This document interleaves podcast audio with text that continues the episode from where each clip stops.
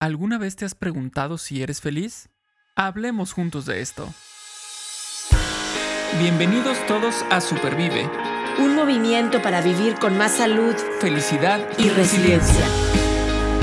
Él es Paco Maxuini. Ella es Aide Granados.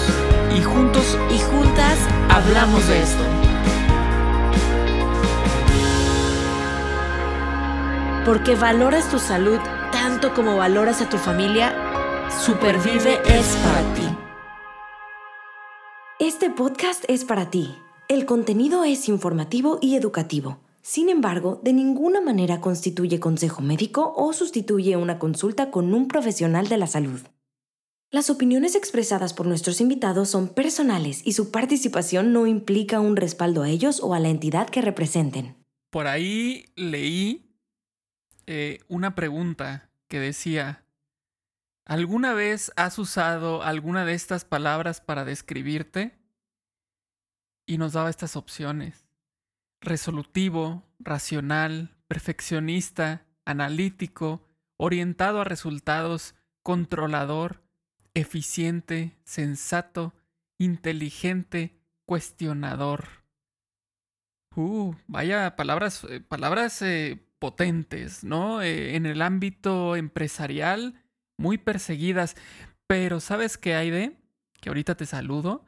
¿Sabes qué? No veo aquí una palabra clave para mí y para este tema que vamos a tocar hoy. Ahí no dice feliz. En esa lista no veo eso y también eso me hizo recordar lo complicado que fue para mí en algún momento contestar esta pregunta de, oye, ¿eres feliz? Porque cuando uno realmente se pone a pensar así a profundidad, a ver, soy feliz, en verdad soy feliz, o sea, no, no, no viéndolo por la superficie, sino vayámonos al fondo del tema, soy feliz. Sí, ¿por qué? No, ¿por qué? Pero bueno, Aide, ¿cómo estás? Me da muchísimo gusto saludarte. Y bueno, empezaste con esta reflexión eh, filosófica, un tema que me encanta em, y, que vamos a estar hoy profundizando, no quedándonos en la superficie, vamos a profundizar en este tema de la felicidad. Em, fuera, fuera del aire yo estaba diciendo que hoy, hoy decidí sentirme feliz. Vamos a ver si, si lo estoy diciendo bien. Ahorita nos, nos va nuestra invitada a decir poniéndome un color que me gusta, escuchando hace ratito la canción que me gusta, porque quería sumar estas emociones que me hacen sentir feliz. Y hoy vamos a estar eso, yendo como un poco más a profundidad sobre el tema de la felicidad, un tema, eh, decía yo, novedoso, está de moda. Eh, vamos vamos a juntos con nuestra invitada eh, a estar platicando al respecto. Y quiero platicarte, Paco, antes de darle la bienvenida a esta invitada especial que tenemos en este episodio, les voy a contar quién es sin decir el nombre. Vamos a esperar al final a ver si quienes nos están escuchando se imaginan, adivinan, se acuerdan, porque ya estuvo con nosotros en el podcast Supervive y la seguimos en redes y compartimos por ahí lo que ella está diciendo. Así es que déjenme les platico que nuestra invitada tiene más de 20 años dentro del mundo corporativo y ella encontró su pasión y propósito en ayudar a individuos y empresas a ejercitar el músculo de la resiliencia, mm. a ser emocionalmente responsables y a gestionar el cambio para poder florecer aún a pesar de la adversidad. Esto lo hace a través de consultoría, capacitación, talleres, conferencias, mentoría y facilitación de procesos individuales y grupales y corporativos. Ella es licenciada en Ciencias de la Comunicación, tiene una maestría en Desarrollo del Potencial Humano. Si es que con, ella vamos a estar platicando de la felicidad del ser humano. Es eh, speaker, conferencista en TEDx, autora de un libro bestseller en Amazon llamado Alquimia Emocional, que los quiero invitar a que vayan y también lo busquen, lo bajen. El arte de transformar la adversidad en oro para tu crecimiento. Es anfitriona del podcast El Club de la Limonada, sacándole jugo a la vida y recibió el galardón Forjadores de México en el año 2021 a la trayectoria profesional. Actualmente nuestra invitada estudia una certificación, bueno, me pone la piel chinita, es en estudios de la felicidad con el doctor Tal Ben Shahar, que nos va a platicar más de él, es uno de mis gurús y está comprometida con la divulgación de la salud emocional y con implementar el modelo de las empresas emocionalmente responsables en México y Latinoamérica. Gracias, Sandy Mora, por estar aquí hoy en el podcast Supervive platicando cómo podemos aprender a ser más felices. Hola, Ide, muchísimas gracias. Qué bonito se oye cuando me presentas, qué linda. Muchas, muchas gracias. Y gracias, Paco. Me, me encanta estar aquí de nuevo con ustedes. Muchísimas gracias por estar aquí con nosotros, de verdad. Ahorita que te estaba presentando Aide, este, yo estaba así como queriendo levantar la mano y ya sé quién es, ya sé, ya sé, ya sé, ¿no? ya eso del club de la limonada, ya, ya, ya. Acuérdense, platicamos de eso en, en otro episodio. Bienvenida, Sandy. Así es, así es, así es. Gracias, Sandy, por estar aquí. Y bueno, yo, tú eres la persona de verdad indicada para, para hacerte esta pregunta que ya Paco comenzaba con esta reflexión filosófica. Em, has estado estudiando, has estado trabajando, lo has vivido en primera persona, Sandy. eres superviviente de cáncer, también no, no lo conté ahorita en tu bio, pero lo cuentas en tu libro de alquimia emocional. Sandy, ¿qué es la felicidad? Tantos libros, revistas, artículos que se han escrito. Por favor, en este podcast cuéntanos qué es la felicidad. Mira, yo creo que es, un término que ha estado tan sobado que como que a veces significa mucho y es tanto que no acaba no significando nada para la gente, se vuelve muy poco tangible, ¿no? Entonces, como, como yo la defino, y esta es mi definición personal, es que la felicidad es el resultado de tomar la decisión consciente de abrazar la vida en su totalidad y de tomar acciones, digamos, em, propositivamente para que generen bienestar en las distintas áreas de nuestra vida. Entonces, no es, no es un estado, sino es el resultado de decisiones constantes y cotidianas y diarias. No es un lugar al que se llega, es un, es un estado en el que, digamos, es, un, es una decisión diaria que tú tomas de vivir en ese estado de vibración, digamos. No es estar sonrientes y alegres todo el tiempo tampoco, sino es esto, es esta capacidad de poder abrazar la vida en su totalidad con todo lo que trae, ¿no? Y tomar la decisión, digamos, intencional de generar bienestar en las distintas áreas de tu vida, aún a pesar de lo que está sucediendo. Entonces, yo así lo definiría. Ok. Y, bueno, ahorita eh, en, lo que estás contestando, te iba a preguntar justamente, oye, ¿y felicidad y alegría es lo mismo? Eh, pero después mencionaste. Ajá. ¿Qué, ¿Cuál es la diferencia? O sea, cómo, ¿cómo podría diferenciar yo si, si es que estoy feliz o estoy alegre? es muy, es muy fácil confundir como los términos, pero yo creo que eso mismo después juega en contra de nosotros, ¿no? Porque que si creemos que felicidad es esta meta de llegar, un, va a llegar un día donde yo ya no voy a tener emociones aflictivas y donde siempre voy a estar alegre, sonriente y sintiendo puro placer, por eso hay tanta gente frustrada que no encuentra la felicidad, porque, mm. porque no es por ahí, ¿no? Eh, yo, eh, también hay quien lo define como gozo, ¿no? Este estado de gozo donde a pesar de que están pasando cosas, tú tienes esta capacidad interna de, de sentirte en paz, de sentirte bien contigo, de sentirte conectado con el mundo, de, de, saber que estás bien, ¿no? Eh, y, la alegría, la alegría es un estado temporal que se detona con un hecho externo ¿no? Algo, algo afuera te detona muchísima alegría, se, se genera este cóctel este, de, neurotransmisores de la, ¿no? de, que les llaman de la felicidad, pero en realidad son estados de alegría donde, donde entras como en un éxtasis temporal, ¿no? en un pico eh, que, que, es insostenible físicamente, digamos. O sea, esa, esa cantidad de, endorfinas y de dopamina y de oxitocina que sentimos cuando estamos muy, muy, muy contentos, no es sostenible. El cuerpo no podría, tronaría, el cuerpo no podría vivir así todo el tiempo. Entonces, digamos que la alegría son estos estados temporales detonados por situaciones externas y la felicidad es, o el gozo es esta capacidad de estar bien en todo momento.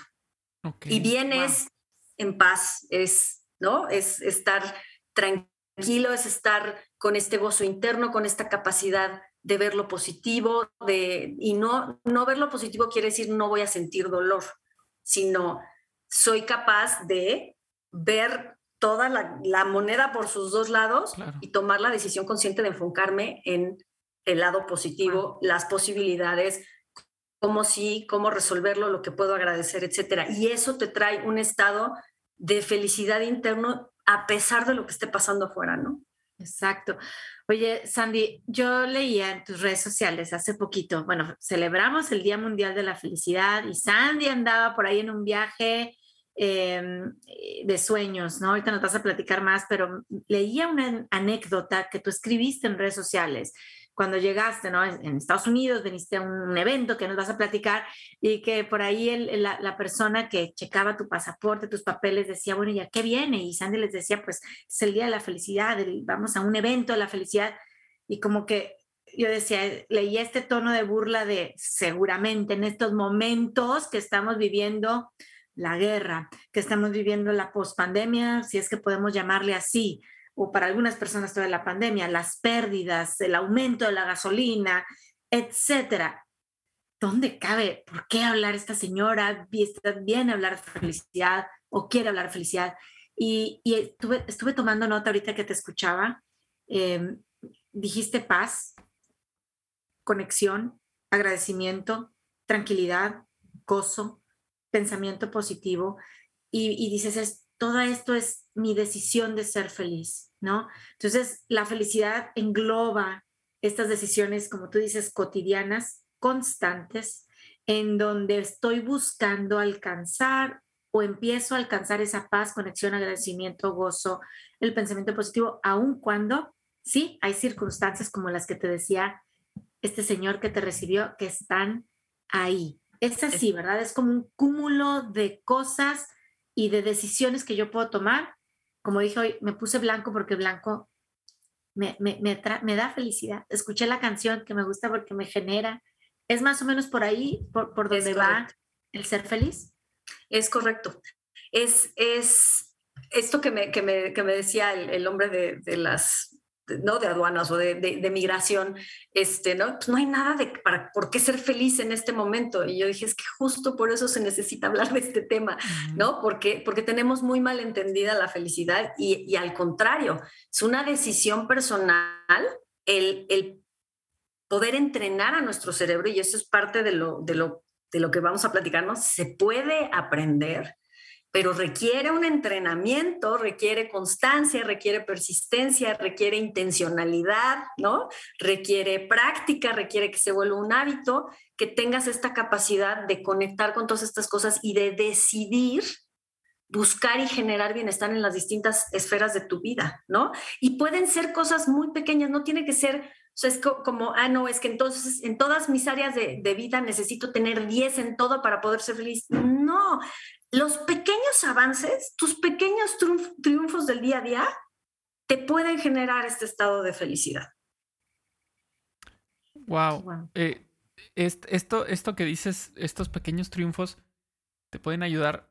Em, creo que también algo muy importante es celebrarnos estos triunfos, que también hace tiempo hablamos sobre esto en, en, otro episodio. El, el, nosotros mismos, nosotras mismas, darnos cuenta de esos pequeños logros y felicitarnos, ¿no? Darnos esta palmadita en la espalda eh, para alimentar ese, ese, esa motivación, que muchas veces necesitamos motivación para continuar en ciertos caminos. Eh, y hay veces que, que, que, no, que somos duros con nosotros mismos y, y no reconocemos los, los, los, logros o decimos que no son gran cosa, ¿no? Eh, entonces, creo yo que es, eso, eso es muy importante. Y te iba a preguntar eh, que si hay, bueno, ya nos dijiste que se puede aprender a ser feliz, pero muchas veces también buscamos, sobre todo en estas épocas de, la inmediatez, yo quiero hacer trampa y yo quiero llegar a lograr la felicidad más fácil. Mm, eh, no quiero tardarme tanto, quiero ser feliz ya. ¿Hay comportamientos que me ayudan a lograrlo O también es una cuestión de, pues, ni modo, o sea, el camino es ese y por ahí tienes que transitar. Tárdese lo que se tarde. Fíjate que yo creo, Paco, que parte de lo que sucede y parte de lo que genera tanta frustración o tanto, eh, tanta, de repente, mala fama o gente tan que, que, lo ve incluso con mucho cinismo, ¿no? Este tema es sí la felicidad, ¿no? Es uno, hay dos, hay, yo creo que hay dos cosas. Uno es esta confusión con el positivismo tóxico, ¿no? Que, que también ahorita está como muy de, sé feliz, sonríe, la fuerza estará contigo, no pienses mal, todo pum pum arribotota y, ¿no? No malas caras, cero enojos, aquí nadie se pone triste. Eso, eso es antifelicidad. Ok. Porque, y, lo explica eh, eh, tal, es muy claro cuando lo explica y lo explica en, en el podcast, en la entrevista que le hice, pero es un prerequisito para ser feliz es darle cabida a las emociones incómodas y dolorosas. Porque cuando tú las tratas de minimizar, de controlar, de negar, de meter abajo del tapete, porque, porque son incómodas, entonces mejor no, y mejor hago como que no están, y mejor me forzo a estar sonriente, me forzo a estar bien, me forzo a sonreír, a pensar positivo y oculto ¿no? Y niego o, me resisto a mi tristeza, a mi dolor, a mi enojo, a mi frustración, a lo que sea, lo único que haces es tapar tu cañería de, la, de, las emociones. O sea, tenemos un, solo sistema de, flujo de emociones, una sola tubería, digamos. Y esa tubería la estás taponeando y la estás taponeando. ¿Qué va a suceder? Vas a acabar bloqueando tu capacidad de sentir en totalidad, ¿no? O sea, cada vez más vas a estar más adormecido, más entumecido ante todas las emociones. Si tú empiezas a...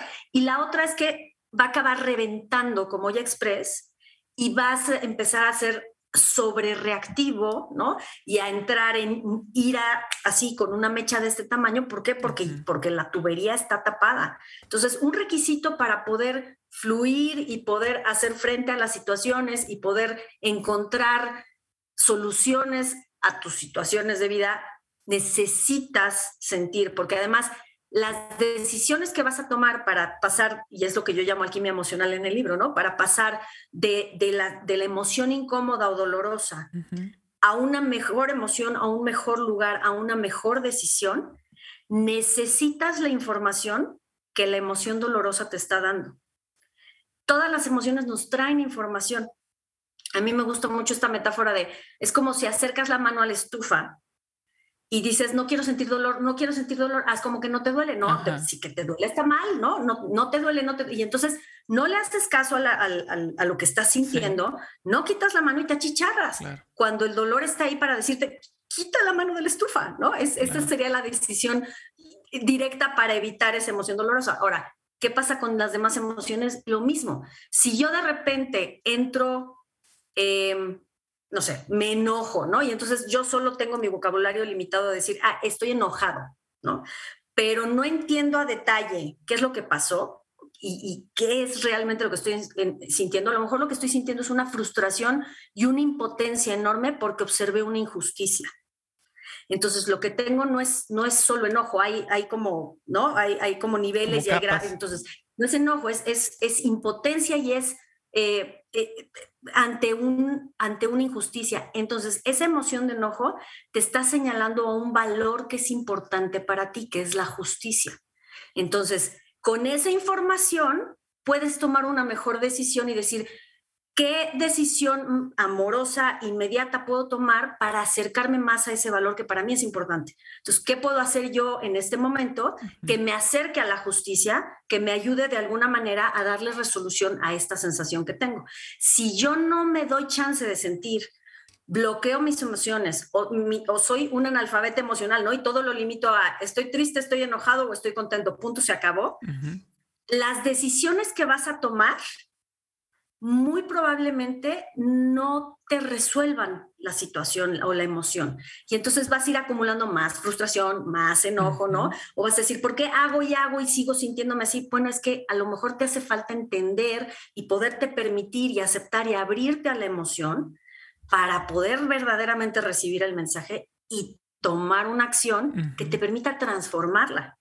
Entonces, es importantísimo que nos demos chance de sentir este tema de, del positivismo tóxico, de no, tú siempre sonríe y tú solo piensa positivo y aquí no pasó nada. Y, o sea, por favor, eso es de lo más tóxico que podemos hacer y es lo que más infelicidad nos puede llegar a provocar. Entonces, esa, esa es una. Y la otra es, venimos cableados de fábrica ¿no? Para tener, lo, dice Rick Hanson, ¿no? Velcro para lo malo y teflón para lo bueno. ¿Por qué? Pues porque el cerebro reptiliano fue diseñado para mantenernos con vida, evitar este, cualquier cosa que nos pueda aniquilar de este planeta y que este, nos genere un desgaste de energía, porque un desgaste de energía implica riesgo de muerte si pensamos en el hombre de las cavernas que comía cada cuatro días cuando podía cazar, ¿no? Entonces, el cerebro así viene y así lo seguimos trayendo de fábrica. Entonces, tenemos esta tendencia o este sesgo cognitivo a conectar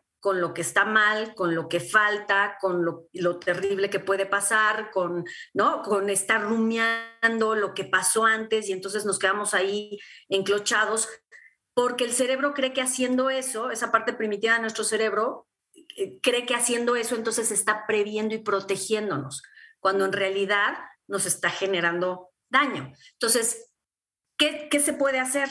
Entrenar a nuestro cerebro. Hay quien, quien le llama este, como mind fitness, ¿no? Es esta capacidad de entrenar a nuestro cerebro para en lugar de irse en automático por la supercarretera de la negatividad, pueda empezar a abrir brecha y abrir camino en una carretera de mayor Optimismo, ya platicábamos, optimismo no es decir aquí no pasa nada, optimismo es decir, veo toda la foto completa, estoy consciente de los pros y de los contras, pero decido poner mi foco en lo que sí tengo, en lo que sí hay, en lo que sí puedo hacer, ¿no? Y entonces conecto con, con, eso, con las posibilidades. ¿Y qué pasa? Mi sistema reticular activado se abre, que es este filtro que tenemos en el cerebro que permite que hagamos conscientes los estímulos externos. Ese sistema se sintoniza con lo que nosotros creemos que es importante. Entonces, si yo tengo esta creencia de que el mundo está fregado, de que tengo que protegerme del vecino porque la gente es mala eh, y que me voy a enfermar en dos segundos, mi cerebro se va a sintonizar con eso y entonces va a permitir que todos los estímulos externos que están afuera que corroboren esa creencia sean los que yo tenga en mi conciencia. Entonces voy a seguir retroalimentando eso. Si yo entreno a mi cerebro y le mando la señal de quiero ver posibilidades, quiero ver lo que sí hay, quiero ver lo que sí puedo hacer y me sintonizo con eso y pongo en práctica y hago ejercicios, ¿no? Para cuál es el regalo aquí, qué, qué puedo aprender aquí, qué sí hay, qué sí tengo todavía, qué va bien en mi vida, entonces tu cerebro, tu, cerebro se va a sintonizar y te va a mostrar más cosas que están allá afuera ya, no es que aparezcan por arte de magia, pero con las cuales vas a empezar a percibirlas. Y entonces pareciera que es magia, pareciera que de repente es como, wow, no, ay, mira, todas estas posibilidades ahí han estado siempre. Lo que pasa es que no habías entrenado a tu cerebro para verlas. Claro. Fíjate que eh, antes de que, de que Aide te pregunte, porque yo sé que tiene, no sé si una, yo creo que ha de tener como 20, yo, yo creo que está escribiendo un libro ahorita en lo que, en lo que tú hablas, yo nomás veo que anota y anota y anota. Eh, mira, ahí estoy enseñando su hoja. Este, dos cosas. Mientras platicabas, me acordé de este, eh, esta frase muy eh, conocida que es el elefante en, la habitación, ¿no? Este, que, no lo queremos ver. Ahí está, pero, pero no lo queremos ver, ¿no? Hacemos como que no está. Como que no está. Como que no está y bueno, pues tal, tal vez nos pueda aplastar y nosotros ahí pensando que no estaba, ¿no? Y en segunda, me acordé, últimamente he estado mencionando mucho películas, creo. Pero bueno, me acordé de esta y, me puedes decir qué opinaste sobre ella, si es que la viste. La de Encanto, con esto de no se habla de Bruno, ¿no? Que, que, más o menos lo conecto con lo que estás diciendo. O sea, eh, aquí no pasa nada. Eh, tú sigue tu vida. Eh, disfruta, sé feliz. Y, y, todo esto se va acumulando hasta que llega el momento en el que, el que la protagonista truena, ¿no? Este. Todos truenan. Sí, sí, finalmente ella desencadena este, esta como reacción, valga la redundancia, en cadena de todo toda la familia, ¿no? Pero, pero eh, me llamó mucho la atención y bueno, mis hijos cantan todo el tiempo la canción, este, pero, pero se me hizo que conectaba, que conectaba muy bien. ¿Qué, cómo, viste esa película en ese, en ese sentido? A, mí me encantó. Yo creo que tiene, tiene muchísimas lecturas y también por eso me gustó, como se puede analizar desde muchos temas y de todos lados sacas, sacas raja. Pero creo que justo eso, ese, ese, pretender que todo está perfecto, todo está bien, la familia no es maravillosa, este, y, aquí nada se sale del, del deber ser y aquí todo funciona de maravilla y aquí calladita te ves más bonita. Y pues sí, tiene mucho que ver con, con esta apariencia de ser felices o ser exitosos, que también luego la felicidad y el éxito ahí como que se, se mezclan. Y digamos que eh, el, el, éxito lo tenemos muy... El éxito es algo que define cada quien a nivel personal, claro. primero, ¿no? Este, pero, pero además, gran parte de lo que también genera mucha frustración de la gente que va en busca de la felicidad, persiguiendo la felicidad o persiguiendo el éxito para entonces ser feliz, es, es que estas metas o estos objetivos de éxito que nos ponemos eh, vienen de lo que nos han dicho que debe ser, ¿no? De lo que nos han puesto allá afuera como zanahoria y que entonces nos compramos que eso es, que llegar ahí o que lograr eso o que ser esa persona, me vas, entonces voy a ser feliz. Entonces, cuando logre el puesto, cuando compre el coche, cuando tenga tanta cantidad en la cuenta, este, cuando me cambie a tal casa o vive en tal ciudad, o, entonces voy a ser feliz, cuando me case cuando tenga hijos, cuando, cuando, y entonces todo lo estamos poniendo en el futuro, en el futuro, en el futuro, y no nos estamos dando chance de disfrutar ahorita, hoy, el proceso. La realidad es que la felicidad está en el proceso. La felicidad no está en el, en el objetivo final, no está en, el, en, en X o Y el logro, está en el proceso de convertirte en la persona que quieres ser o de lograr lo que quieres lograr en tu vida o de cumplir tu propósito de vida. Ni siquiera cumplir tu propósito de vida es una meta que te va a hacer feliz. El proceso de día a día trabajar por cumplir tu propósito de vida, eso es lo que te debe hacer feliz, ¿no? Ahora sí, ahora sí qué barbaridad. Arráncate. ahora sí el libro. ahora, ahora sí no, eh, no, bueno, necesito escribir la reflexión de lo que estás diciendo, Sandy, porque eh, de verdad que me quedo como con, como dicen en inglés, los nuggets de conocimiento, ¿no? O sea, estás hablando de la importancia de no ser analfabetas emocionalmente. Primera vez que escucho estas dos palabras combinadas, o sea, inteligencia emocional, Daniel Goleman, Tal Ben Shahar, Martin Seligman, ¿no? Lo platican analfabeta, ¿quién quiere ser analfabeta en este, en este día de hoy, verdad? Necesitamos poder leer, escribir, pero emocionalmente estás hablando luego de un vocabulario, ¿no sabes? A mí me encanta este tema de la rueda de emociones y, y justo les digo, no, no, no va, nuestra forma de expresar lo que sentimos va mucho más allá de bien, mal, ah, más o menos. Ah. ¿Cuántas cosas estás diciendo? Ponle nombre, frustrada, enojada, aburrida, con asco.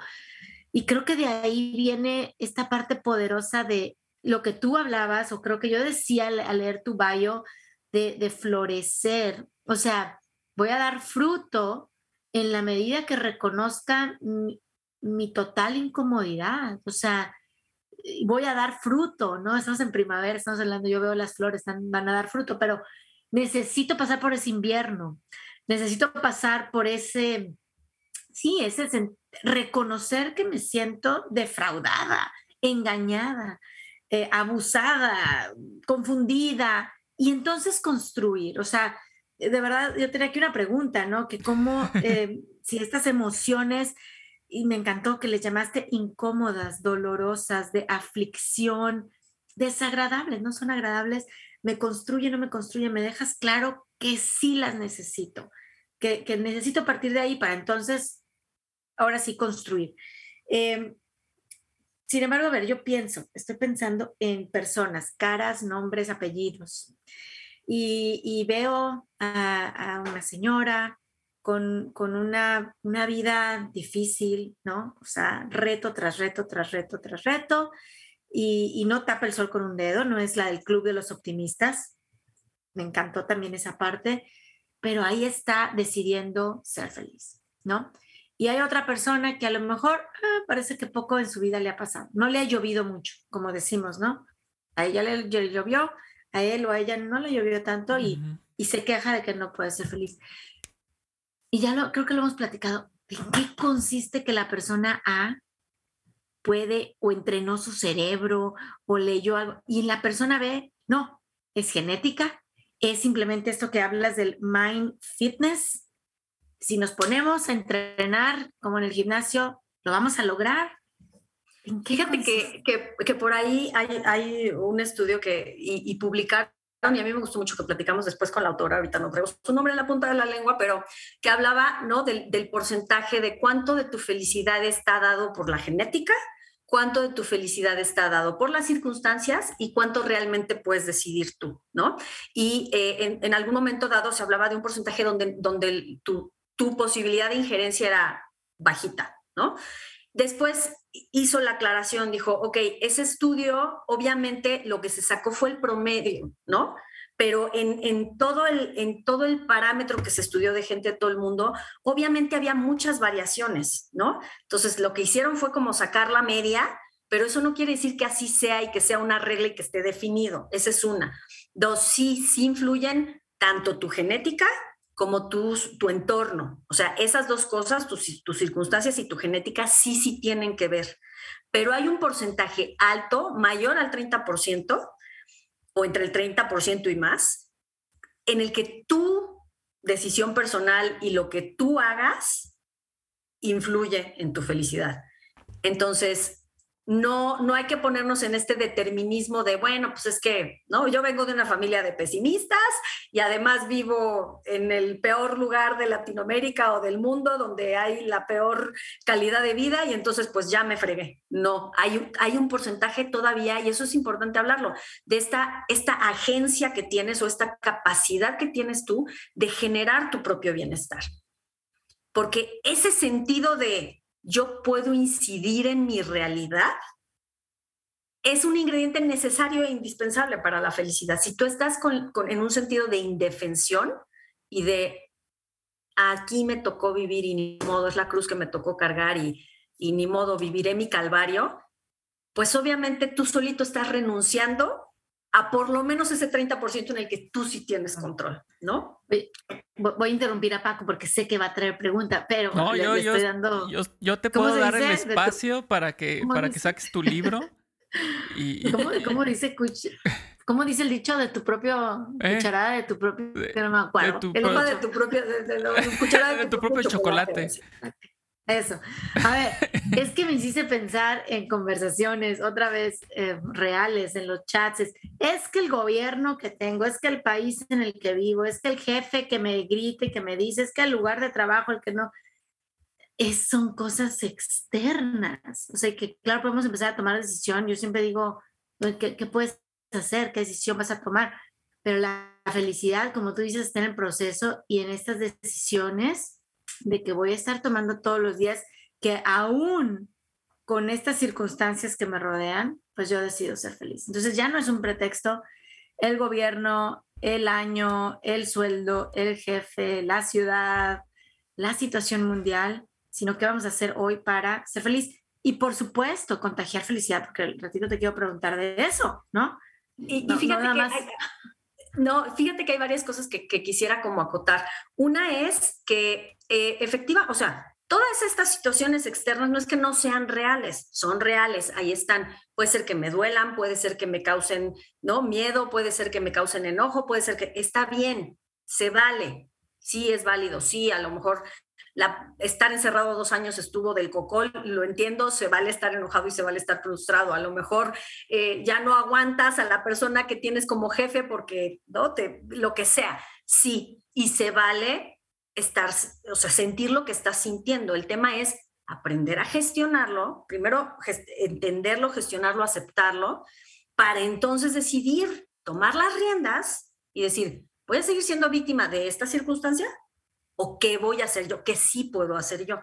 No es que me tengo que quedar aquí porque pues no puedo renunciar a este trabajo porque pues ni modo que me muera de hambre, ¿no? Y no encuentro ningún otro trabajo todavía. Entonces, bueno, pues me tengo que quedar. Ok, en esa decisión, que ya es una decisión que tú estás tomando de quedarte ahí, ¿no? Nadie te está poniendo una pistola en la cabeza. Opciones puede haber miles, pero está bien, tú tomas esa decisión porque es un sueldo seguro.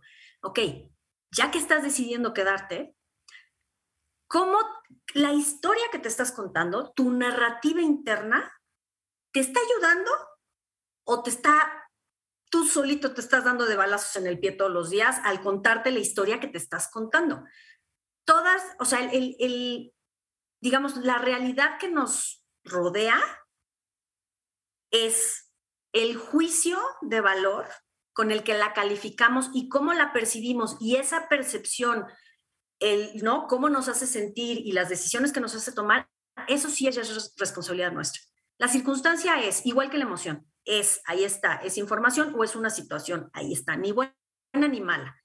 Tú le pones la etiqueta dependiendo de cómo la estás percibiendo tú y esa percepción depende mucho del discurso y de la historia que te narras sobre eso es que mi jefe es un maldito, es que es un abusivo, es que es un no sé qué, es que, ¿no? Puras injusticias. Ok, ¿cómo podrías hacer un pequeño cambio a tu narrativa de, ok, decido tomar este, decido tomar este trabajo como un reto personal eh, porque es por amor a mi familia, ¿no? Decido que este jefe eh, va a ser mi mayor maestro porque voy a aprender de compasión, voy a aprender de paciencia, voy a aprender de resolución de conflictos, voy a aprender de...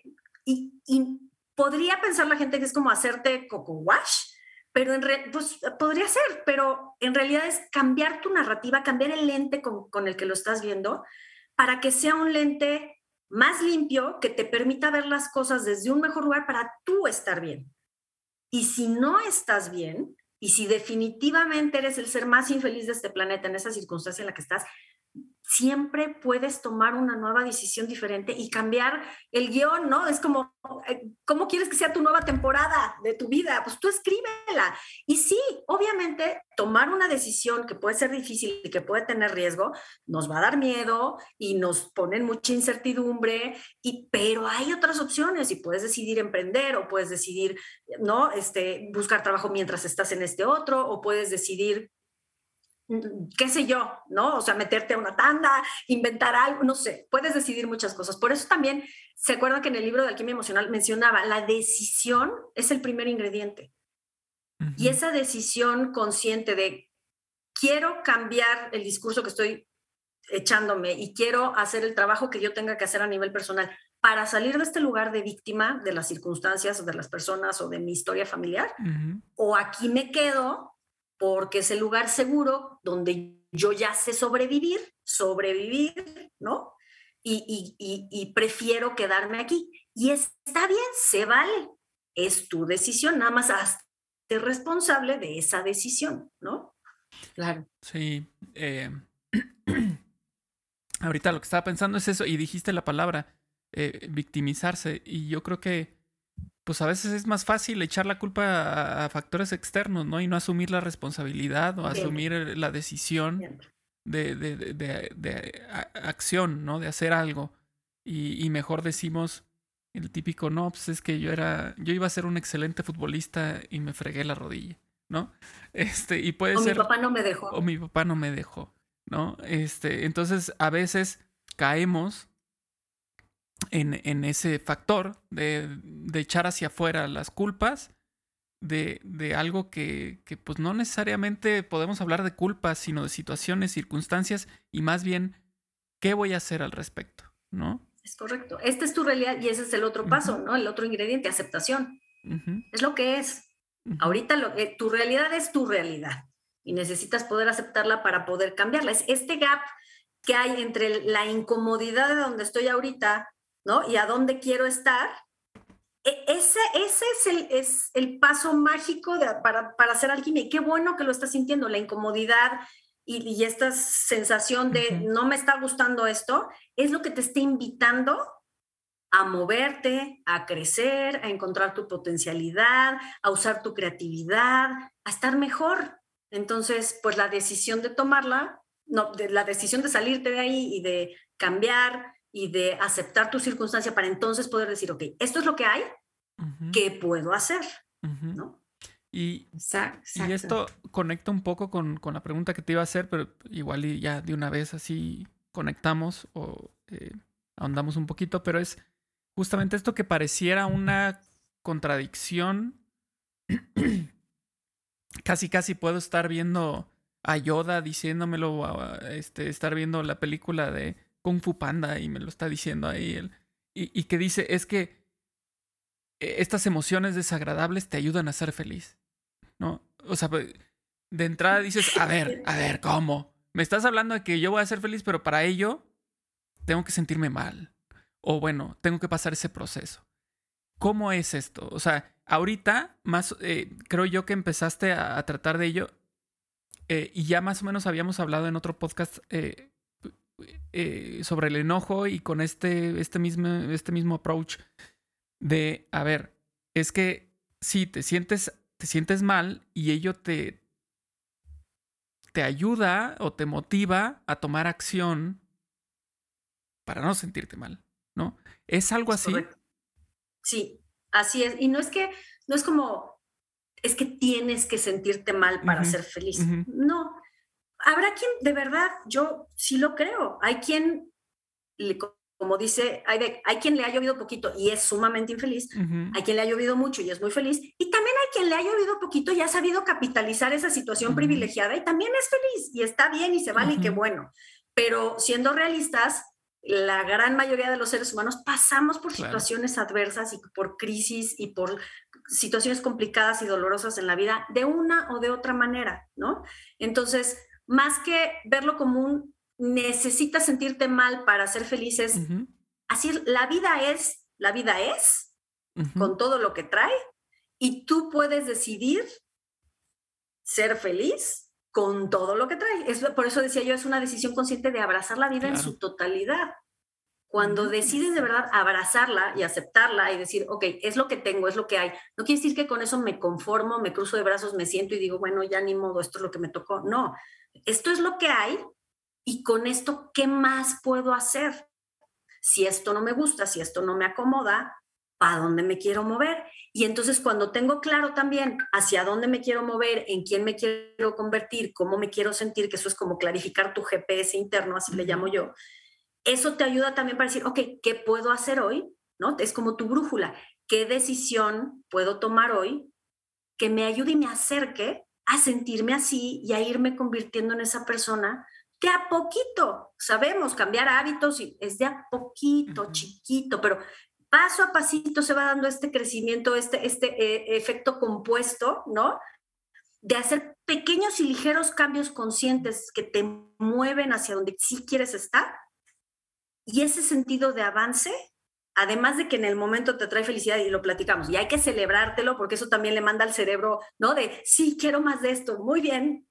Este, además, este sentido de, de ir avanzando genera un bienestar enorme. O sea, saber que esto, o sea, voltear a ver y decir, estaba ya y hoy ya estoy aquí, eso también trae felicidad, ¿no?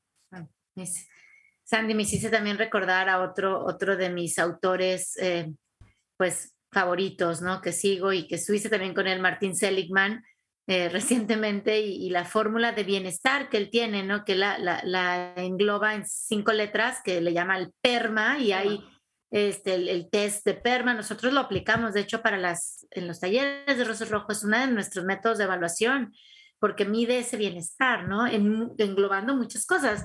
Y, y, me encanta la A final, que es de achievements o de logros, como tú lo estás diciendo ahorita.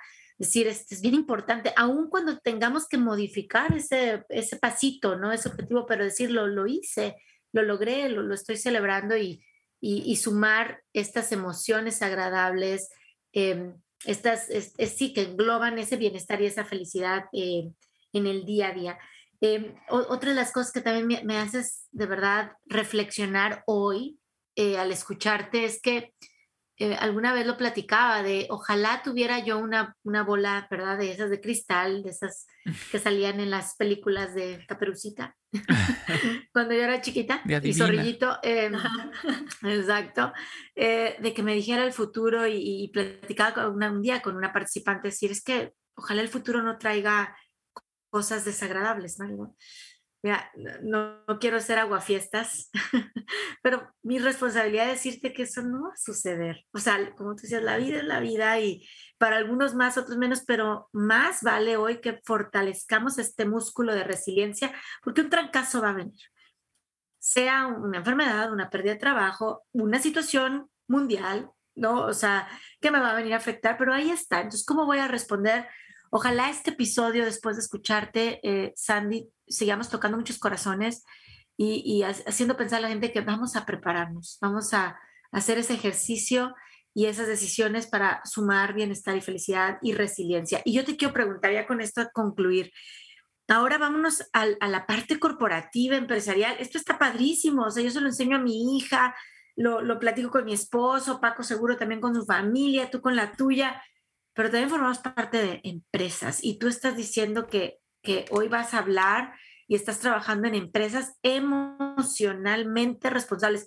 Habíamos escuchado hablar de socialmente responsables y, bueno, ecológicamente responsables, emocionalmente responsables. Me encanta. ¿Cómo, cómo, cómo es esto? ¿Por qué estás estudiando esta certificación con Tal Ben Chahar? Nos vas a platicar también de él. ¿Y por qué la empresa necesita meterse a estos temas? Fíjate, fíjate, Ide, que obviamente la certificación es aplicable para cualquier ámbito.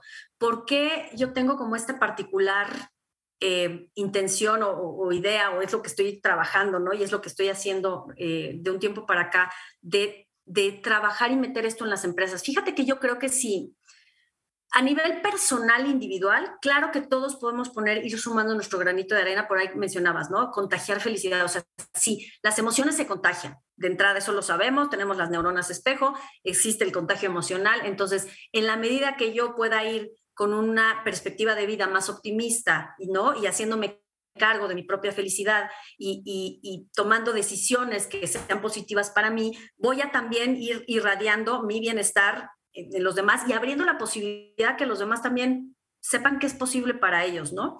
Ahora, eso es a nivel individual y claro que es importante y cada granito de arena que sumemos va en nuestro metro cuadrado de influencia va generando igual este efecto compuesto. Otros serían los gobiernos y en la otra instancia es, son las empresas. Y yo creo que hoy por hoy, todavía en la realidad que estamos viviendo, eh, donde está la fuerza y el capital y la, eh, para poder hacer un cambio más rápido en el planeta es en las empresas. Entonces, me parece como muy importante empezar a meter estos temas ahí. No solo o sea, tiene que ver con todo, tiene que ver con generar una empresa consciente en su totalidad, ¿no? Como decías, está la responsabilidad social, está la responsabilidad ecológica y hoy por hoy, después de la pandemia, que eso fue lo que vino a como a destapar esa, esa cloaca, está el bienestar de los empleados, ¿no? La gran renuncia que se dio a partir de abril del año pasado, que la gente empezó, ya estaba harta de, las medidas, no medidas, tomadas, no tomadas y todo el relajo que se organizó con la pandemia y la mala gestión emocional que hubo de, las empresas en tratar de dar contención y tratar de dar, hubo algunas que lo hicieron muy bien, pero la gran mayoría no supo cómo, ¿no? Cómo, porque la, la empresa naturalmente ha sido como desvinculada de la parte emocional, ¿no? Mostrar tus emociones en el trabajo es poco profesional, si hay un lugar donde tú no dejas fluir tus emociones, es en el trabajo. Y es, me parece un error fatídico porque el trabajo es una experiencia emocional. El trabajo es parte de tu propósito de vida, es parte de tu quehacer diario, es, lo, es parte de lo que te da sentido, es parte de lo que te da propósito y es una actividad humana que es 100% emocional. Si tú no estás bien emocionalmente, no vas a dar tu, mejor aportación y contribución al lugar en el que trabajas. Si la empresa, aunque no es responsabilidad de la empresa que sus empleados sean felices, o sea, yo como empresa no me puedo hacer responsable de que tú, idea seas feliz, yo como empresa sí puedo propiciar un ambiente y un entorno donde tú florezcas. Si mi entorno es tóxico, y hablábamos del entorno, ¿no? Eh, como entorno, las empresas como un entorno favorecen y claro que tienen mucha injerencia en la felicidad de, los individuos. Entonces, si yo genero un entorno de seguridad psicológica donde se permite que, o sea, donde te sientes con la confianza de cometer errores y poderlo decir, en la mayoría de las empresas que tienen eh, esta aversión al error y que están con el tema de buscar culpables y, y se hacen castigos y la gente no dice cuando se equivoca. La gente se sigue equivocando, siempre, ¿no? O sea, somos seres humanos y cometemos errores y las cosas no salen, y, pero no lo dicen y entonces lo ocultan y entonces eso genera retrabajos, eso genera costos, eso genera ineficiencias, o sea, eso es poco rentable, ¿no?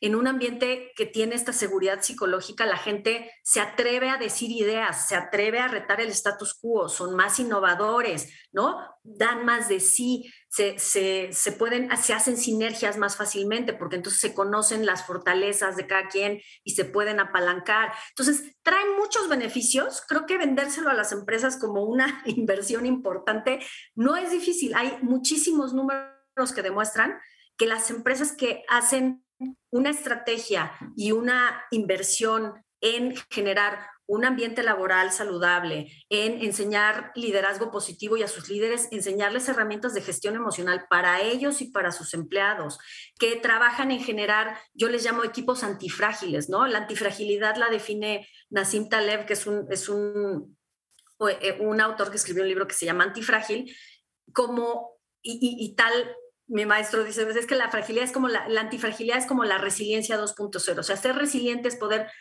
recuperar tu, homeostasis o tu equilibrio después de un apachurrón de la vida, después de una situación difícil, pero ser antifrágil es lo que viene siendo este propiciando este crecimiento postraumático. O sea, ser antifrágil es que gracias a ese revolcón de la vida, gracias a esa situación de crisis, gracias a ese caos, nutres y floreces, ¿no? Entonces, ¿cómo generamos equipos antifrágiles que ante la adversidad se crezcan, se vuelvan más innovadores, se vuelvan más ágiles, ¿no? Y cómo generamos una cultura, no nada más iniciativas sueltitas de, ay, vamos a hacer un team building y una encuestita, no, no, no, una cultura que en el día a día se viva este, este concepto del bienestar y de la, felicidad, ¿no? Entonces a mí me parece sumamente relevante. Las empresas están perdiendo talento acubetadas, las nuevas generaciones no tienen la intención de entrar a trabajar a una empresa, ¿no? Es eh, un alto porcentaje de jóvenes que dice, ni loco me meto a una empresa, mejor emprendo, mejor vivo con lo mínimo indispensable, pero me voy a la playa y soy feliz, ¿no?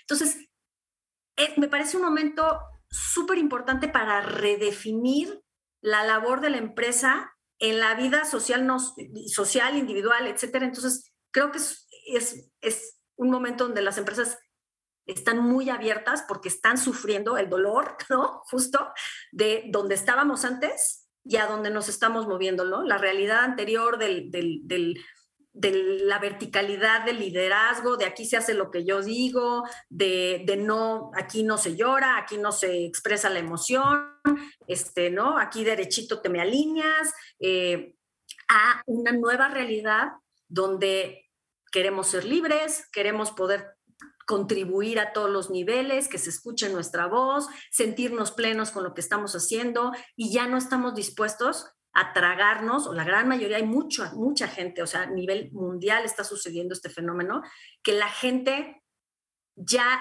no está dispuesta a tragarse el estar en un lugar tóxico de trabajo con tal de recibir un sueldo, ¿no? Y la tecnología está abriendo la posibilidad de que puedas hacer otras cosas y no tengas que estar en una oficina. Entonces, creo que las empresas están ahorita en un lugar delicado, pero de enorme oportunidad si saben cómo hacer las cosas. Y por eso me parece que el meter este tema de la responsabilidad emocional y de la diversidad e inclusión de emociones, no nada más de, no de razas, de sexos, de religiones, sino de emociones, es importante y es súper enriquecedor. Uf, bueno, esta, esta respuesta, sí, este, este final abre puertas para muchos otros, eh, otros temas, otras pláticas. Me acordé de varias cosas de las que he estado viendo y leyendo. No sé si has escuchado el término de, de laying flat, que, que surgió recientemente en China, justamente con los jóvenes que ya no, que se pusieron de acuerdo para no, no ir a trabajar, quedarse literalmente, por eso laying flat, ¿no? Ahí acostados, ¿no? Eh, pero bueno, eh, muchísimas gracias Andy por estar aquí con nosotros y de verdad darnos tanta información tan práctica, porque eso es lo importante, que, que, lo podemos poner, es más, lo tenemos que poner en práctica para, para buscar esta, esta felicidad y que no nos suceda lo que que no nos suceda lo que pues se, se, dice luego en los memes de esto de éramos felices y no lo sabíamos. Que no nos suceda eso, que, que, que no estemos todo el tiempo buscando, como decías ahorita, este, si tuviera esto sería feliz, si tuviera esto sería feliz. Y, y al paso de los años volteas y dices, chin. era Con lo que tenía hubiera podido. Exactamente, era feliz, no necesitaba nada. Pero bueno, eh, muchísimas gracias, Sandy, por esta, esta plática tan ilustrativa, tan, tan rica, que nos alimenta de, muchos conceptos muy padres. Eh, en verdad lo disfruté mucho y, te agradezco tu presencia aquí con nosotros. Ay, gracias, Toco. Quedó mucho todavía por platicar. Sí, no, no, no. Oye, sí, Sandy, sí, no. Oye, pero cuéntanos y para que los que nos están escuchando, ¿cómo te pueden seguir, eh, preguntar más cosas, platícanos de tus redes sociales, cómo podemos entrar en contacto con, con Sandy Mora. Muchas gracias, Aide. Pues miren, me pueden encontrar en todas mis redes sociales, bueno, TikTok, Facebook y Instagram. E Instagram estoy como arroba sandymora.mx, Sandy con Y, sandymora.mx, ahí me encuentran. Eh, está mi página web, que es www.sandy con y-mediomora.com. Eh, y, bueno, pues ahí, ahí me pueden contactar, eh, ahí van a encontrar también los datos de, de, mi celular, si se quieren comunicar conmigo, etcétera. Y, bueno, pues eh, pueden encontrar también mi libro en Amazon, el podcast, o sea, creo que si me googlean me van a encontrar en algún lado y, y nos podemos poner en contacto para, ya sea para dudas, preguntas, para trabajo individual, trabajo en equipo, con empresas, yo lleve, lleve, yo feliz. Exacto, y por favor, Ahora sí que no dejen de entrar en contacto con Sandy.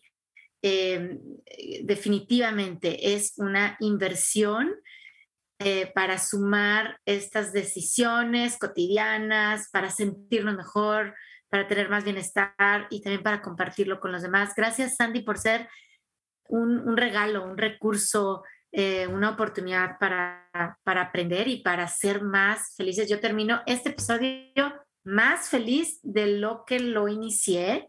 Eh, y eso que te pusiste de blanco. Me, es que me puse de blanco y bueno, em, y me, me, quedo con esta frase y para todos los que nos están escuchando, recuerden, la felicidad está en el proceso y hoy estamos viviendo ese proceso, hoy estamos viviendo, así es que ahí está nuestra felicidad.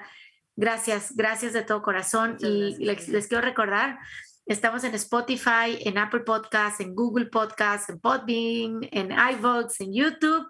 Eh, y queremos que este episodio contagie a muchas personas más. Así es que gracias por compartirlo. Nos vemos en el próximo episodio para aprender más y sumar bienestar. Gracias, Sandy. Gracias, Paco. Gracias. Chao. En el próximo episodio hablaremos juntos de cómo supervivir siendo niños y niñas.